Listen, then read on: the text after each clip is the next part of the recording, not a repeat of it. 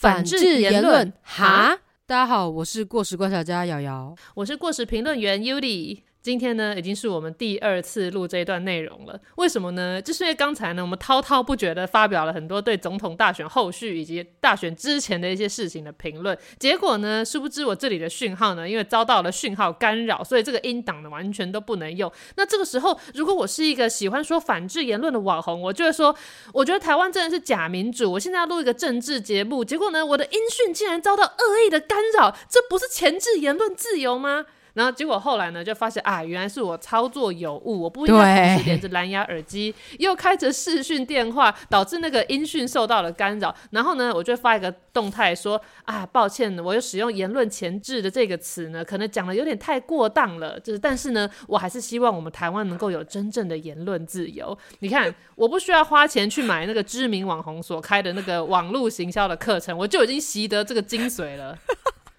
而且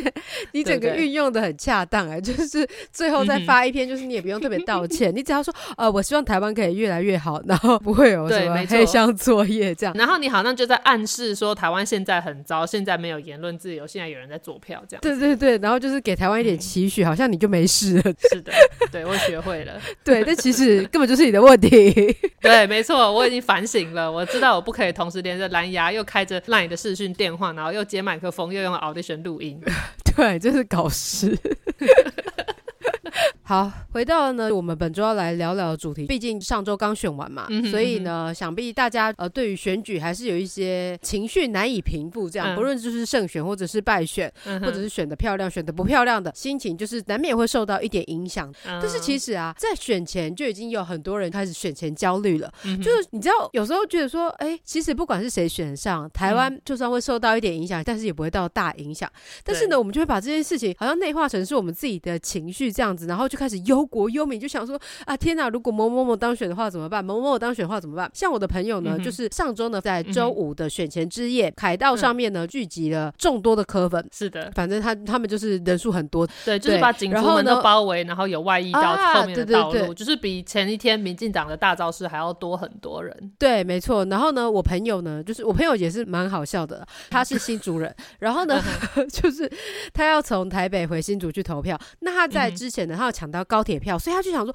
哇，好开心哦，他可以搭高铁回新竹去投票。那他就是在礼拜五晚上的时候就准备要回家。那坐在高铁上呢的过程当中，他就想说，哎，那我来检查一下我钱包好了。结果发现，哎呀，他的身份证呢留在台北的租屋处了。对，但是呢，因为已经在高铁上，你的也没办法，就说，哎，计程车帮我回头这样子。对，所以呢，我朋友就是回到了新竹，跟他爸妈一起吃完晚餐之后呢，又在咚咚咚的回到了台北。然后呢，回到台北租屋处拿完了他的身。份证，那因为就没有高铁票可以抢，他就必须要搭客运回去。所以在这个路上呢，他就先搭捷运。那搭捷运的时候呢，刚好就是很多的小草们，就是也一起搭捷运，因为活动结束了，准备要回家。那我朋友就是看到这么多小草，然后就开始紧张起来，说：该不会，该不会我们的国家就真的即将要变成就是由柯文哲所领导了吧？然后他就开始很紧张，就开始讯息我说：怎么办？就是该不会明天选完之后，整个世界就变了样了吧？那他就很紧张，他就在客运上开始跟我讨论选举这件事情。那在这个过程当中呢，我就跟他说，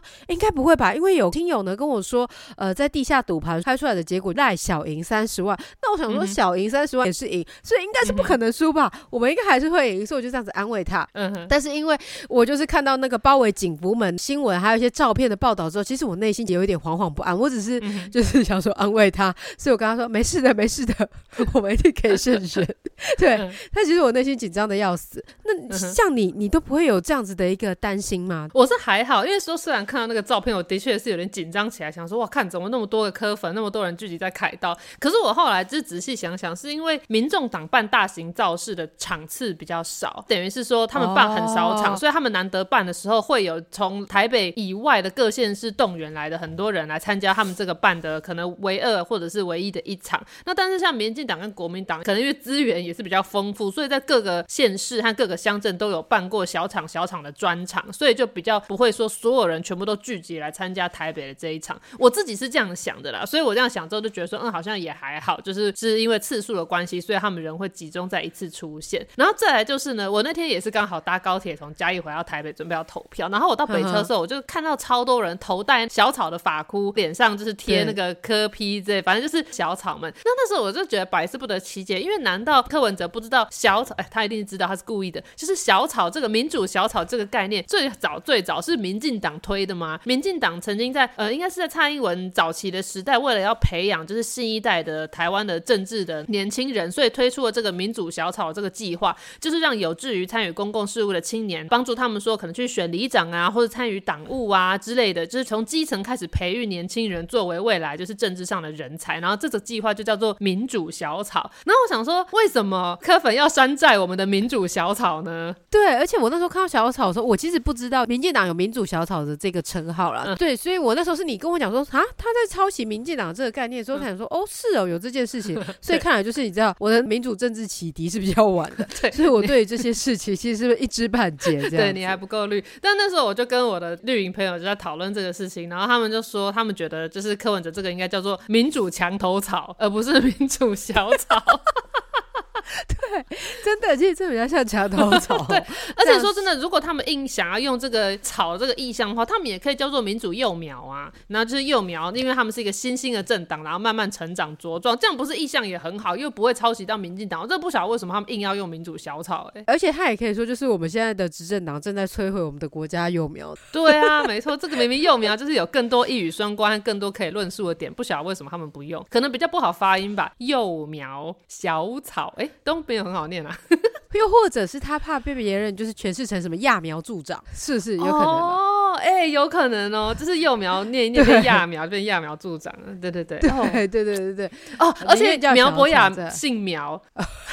苗博雅一个区区一个议员要选立委，影响到这么多幼苗是什么意思？难道你们全部都是苗博雅的青年军吗？之类的？这、这、这，我想太多，有道理，我个人的脑补而已。对，好，反正你没有像我如此的焦虑这样子。然后呢，我是直到隔天，就是我朋友就传了一一篇 Threads 上面的一个贴文给我看。那这个就是有，也是我们的听友，就是伊藤他发的一篇贴文，因为他同时好像也有在涉猎塔罗这一块，所以呢，他也去同时对了我们这一次的三个候选人。去进行占卜，说呃这次是会有谁选上，他的牌面出来的结果，反正他就是有一篇解析，然后呢就是说呃最终会由是赖清德所当选这样子。那下面就是也有蛮多的讨论跟留言，但我不知道是不是因为 Threads 上面是比较多是我们的同温层啊，就是我看到的，所以大家一很多人都说什么哦减缓了我的焦虑感这样，像我也是一样减缓的焦虑感，就说哦他分析的蛮有道理的，就是最终呢 呃赖清德会胜选这样子，对，所以我就是比较放心的去选举的，那很开心的最终能让有胜。选呃，相信我们的国家发展方向会跟现在目前的调性是会比较一致的，不会有一个什么太大的改变。所以想说，哇，就是塔罗这个也是有一个安定人心的效果呢。有时候我们也是必须借助一点神秘力量。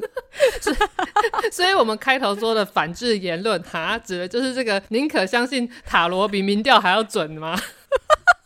也不是这样讲了，只是说就是我的内心有被安抚到。当然，我们就是呃，如同韩总所说的嘛，就是呃，选举呢票多的赢，票少的输。对，所以我们就只能从这个数字来说话吧，嗯是呗？实不相瞒呢，其实我那位金鱼算命的老板，他也有针对我们选举做了一些预测，但他是使用易经卜卦的方式。但是因为我们老板卜的是那个嘉义我们地方这个立委的选举，所以他那个时候在讲的时候，我也想说，哦，真的假的？因为你知道，我虽然以前读过易经，但是由于我已经全部还给老师，不对，应该是老师给我，所以我压根就没吸进去。所以 老板在讲的时候，其实我根本听不懂，只知道说答案哦，就是结果就是我们支持的都会当选。那后来也确实当选了，所以的确就是神秘力量还是有其参考价值。因为毕竟民调封关之后，你没办法讨论数字，你只能讨论 算命，你只能讨论卦象而已。对，没错。但是其实塔罗也不能完全相信啊，因为就是我在追踪一个呃，这脱口秀演员，那他叫品乔。那品乔呢，在前几天的时候我就看到。到他在他公开的账号上面发了一篇道歉声明，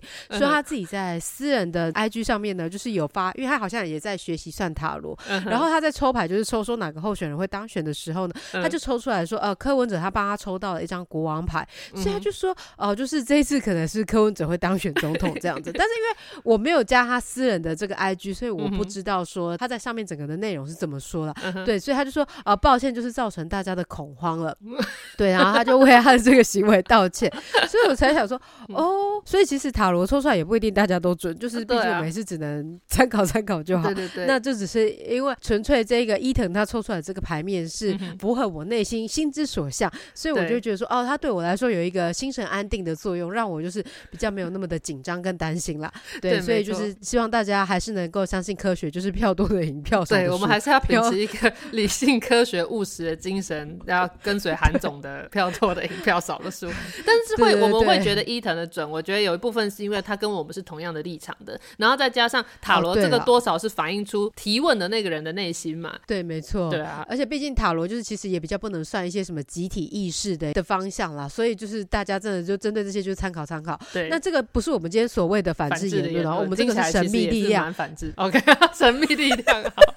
对，其实我们这个讲是神秘学跟神秘力量，不是反制的言论。我们今天真正要来讨论的这个反制的言论呢，是在选举开票的过程中出现的。因为结局呢，就是是由赖清德获胜嘛。嗯。那很多的科粉呢，就是说他们在去监票的过程当中呢，就说什么呃，开票的过程中有很多不公开、不透明的一些事项。嗯。比如说呢，他们就说什么呃，在票轨箱里面呢，就是什么还有一个夹层，然后怎么底下抽出来还有很多的票，但这个根本不可能发生啊！因为毕竟中选会他们有出来讲，他们在开始投票之前呢，他们会有。呃，先拿出票轨箱，让前面两位要排队进去投票的人先检查过整个票轨是没有问题的，然后呢，他们才会开始进行这个整个投票的过程。所以，怎么可能会有出现这样子的一个行为呢？又或者他们就是在他们的 TikTok 影片上面就说什么，呃，在这个开票的过程当中呢，选务人员呢都把票先叠一叠，先整票，然后才开始开。又或者是说什么唱名柯文哲，结果却是在赖清德或者是在侯友谊上面画一横这样的一个言论。但是这个言论是可以这样子乱散播的吗？感觉好像就是是一个没有经过证。实的言论，然后就开始在那边乱讲。好，没错，我一个就是身为一个在政府工作人，我来发表我对这件事情的看法哈。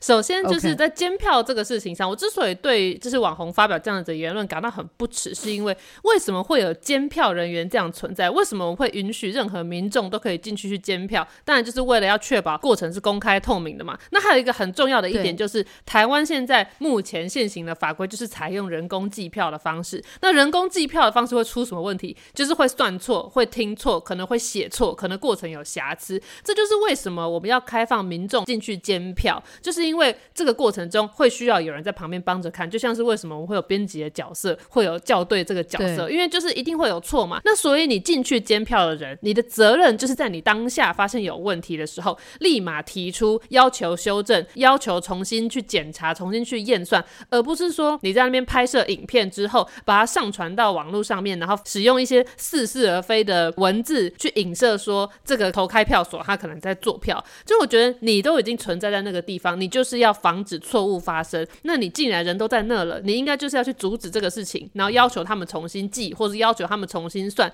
那当然他有提出一点，我觉得的确是。可以讨论，例如说里面的工作人员他们就是。先整票，然后才唱票，就是。他们先把同样候选人弄成一叠，然后再一张一张唱。那其实根据中选会公布的那个开票的那个流程是。不能这样的，你就是应该从箱子里一张。一张拿出来，所以这个的确就是一个过程有瑕疵，因为它就是不符合他们要求这个程序。那你既然现场看到了，你就提出你觉得这个程序有问题嘛？你只要现场提出，基本上他们都会进行修正的。我之前有看到，也是在 Thread 上的一篇文章，哎，Thread 真是一个宝藏平台，我在上面学习到很多知识。对，有一个人他有写了一篇文章在讲说，因为他家是开印刷厂，他应该是一个印刷厂二代之类的的人物，他就是开印刷厂，然后他们家印刷厂就是承包政府的那个。选票印制的这个工作，那他说这个选票印制的过程是非常的严谨的，就是当他们印刷厂要开始印选票的时候，它是如同教授出题要入围场一样，你不能印其他的东西，然后你整个那个印刷厂作业区都会被那个封条这样围起来，然后你们在印这个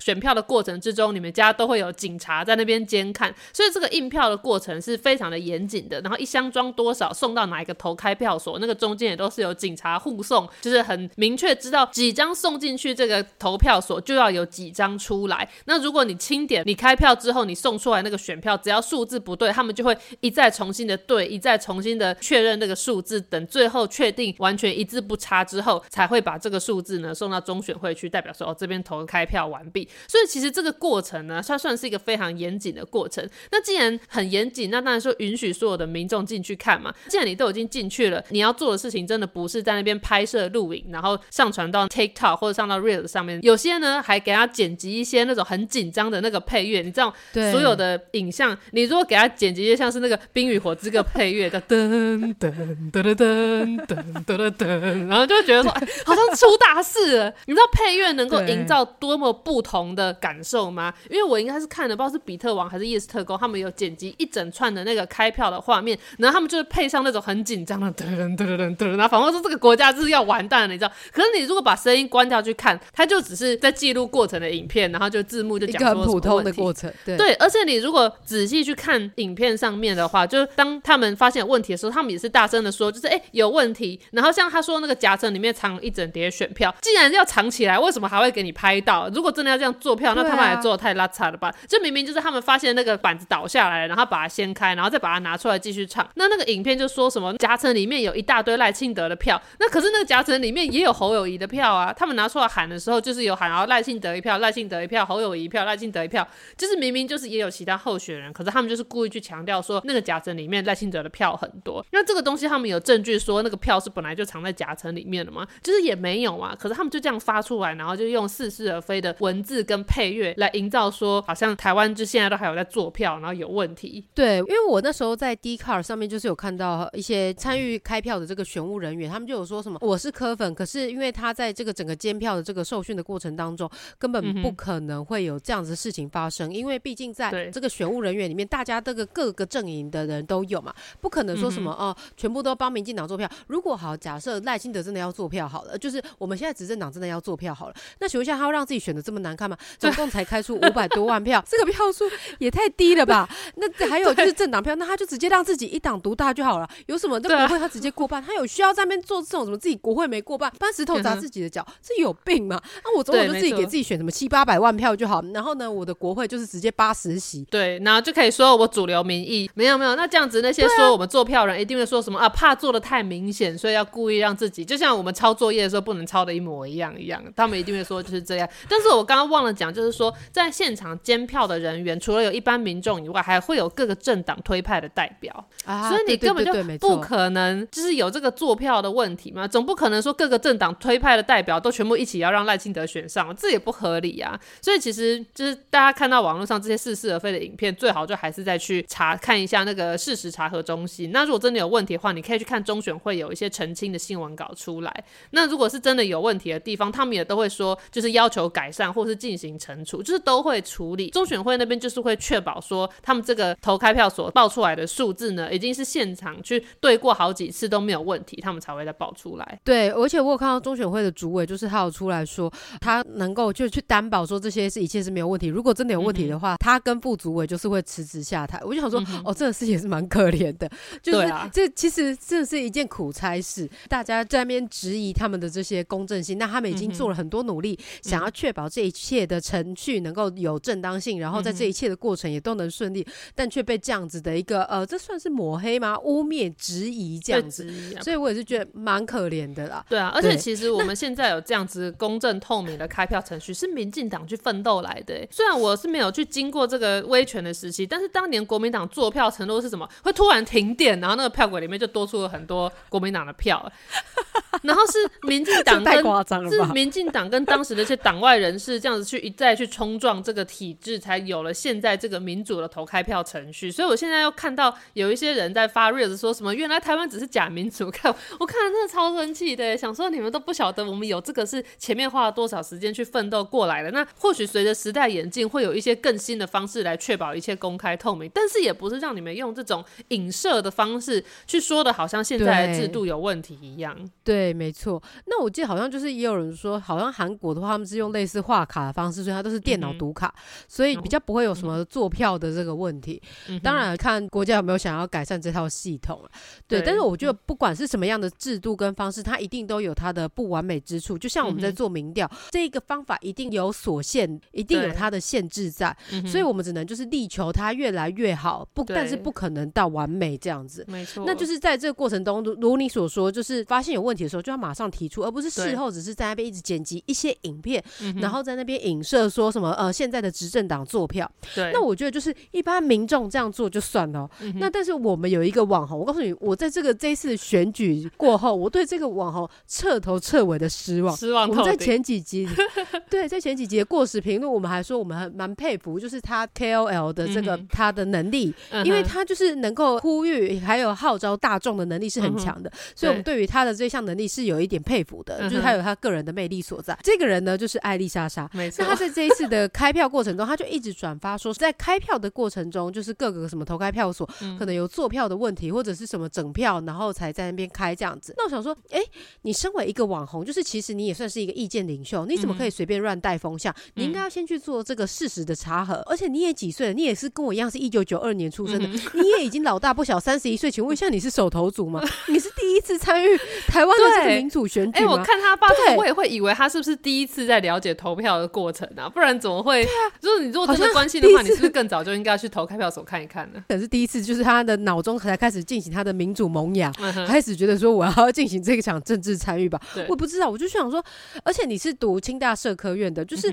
你对于这个社会科学以及社会的这些事情，你应该是有所了解。你怎么会好像你这一次是第一次参与政治，第一次参与我们的台湾选举一样？对，然后就是进行各种的转发，那你没有去查核这些内容，只是一副好像说对于我们的执政党失望，说什么对于这一次的选举，好像觉得呃有太多的一个不正当跟一个不公平。那说什么如果这次是一个正当的一个开票过程的话，你就会去接受这一次的败选。你看好他讲说他接受这次败选，那是不是又回到他在拍影片的时候，他不是就说过什么？呃呃，他其实没有特别偏好谁，那是因为他的呃你说他跟柯文哲拍的那支影片吗？对，没错，他就说什么是因为他的粉丝呢，就是是比较支持柯文哲，所以他才想说去拍一支跟阿北合作的一个影片。那你这样说，你是占一个中立的状态，最后你这边一副就是选前的时候，你也去参加柯文哲的这个造势晚会，然后呢，最后投开票的时候，你也说什么没办法接受这一次的败选。嗯请问一下，你真的有中立性吗？你根本对没有任何中立可言啊！对来来来你已经有心偏向一方了假设我是艾丽莎莎粉丝，或是我是她本人，我就会这样回答说，在我跟柯文哲拍片之前，我是中立，没有特定的政治立场。但是我拍完那个影片，我就被阿北圈粉了。看，这气死我了！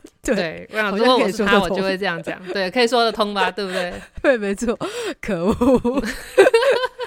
然后除了他之外呢，就是还有福尔斯汀。就其实福尔斯汀也是我追踪蛮久的网红，因为他曾经公开他的整个整形的过程，我觉得蛮勇敢的。然后他也有讲过，他从我记得他应该是从普通的上班族之类，然后他就是为了想要赚钱，然后就是定定了非常严谨的计划来想要发展他的这个自媒体的事业，然后中间有高低起伏。就是他曾经拍过这样子的故事，我还觉得他是一个很努力而且很积极，知道自己想要什么，然后也蛮坦率的一个女生，就还蛮喜欢她的。结果呢，那天就是我妹截图他的现实动态跟我说，福尔斯汀你可以推他追踪了，我才想说，看怎么会这样？那当然就更不用说艾丽莎莎的朋友，就是小宅实验的 Penny。其实我本来还蛮喜欢他的，其实我还蛮喜欢他跟艾丽莎莎这一对组合，因为其实我觉得他们这对组合跟我们两个有点像。这样你讲会不会生气？高杯哦，你说，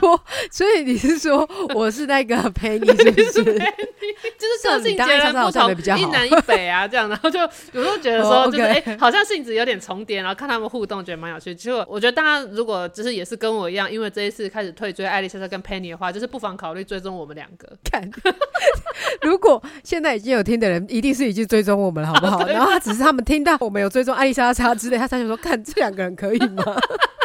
人格分裂吗？我一直以来都是逆风挺艾丽莎莎的、啊，因为我觉得她的确很对知道大家喜欢看什么，而且我觉得她的影片啊，我之前应该有讲过啊，我夸奖艾丽莎莎还少嘛，我觉得她的影片流程啊、选题啊、节奏什么，其实都掌握的非常好，而且她一手这样子把她的朋友佩妮拉起来，我其实觉得她也蛮讲义气的，只能说可惜啦，道不同不相为谋。还有就是她把她的这些优势的地方放错地方使用了，对啊，这剑走偏锋啊！没错，而且我想，就是 以他就是会追逐流量这种聪明的做法，他一定也是做了柯文哲那支影片之后，发现政治是一个能够帮他吸收新的客群。因为你不是说他拍完那个哦不是有很多新的观众，然后有人抖内嘛，他就发现这是一个可以做的主题，所以他就开始往这个方向去做了，然后帮柯文哲站台，或没什么的。嗯错，对，那就是说到我们这一集不是要讨论这个反制言论嘛？其实我觉得就是呃，我们的其中一个候选人讲出来的话也是蛮反制的言论了。但是我不知道他是故意在操作，就是他其实是很聪明，然后故意要让这个他的选民有这样子的想法，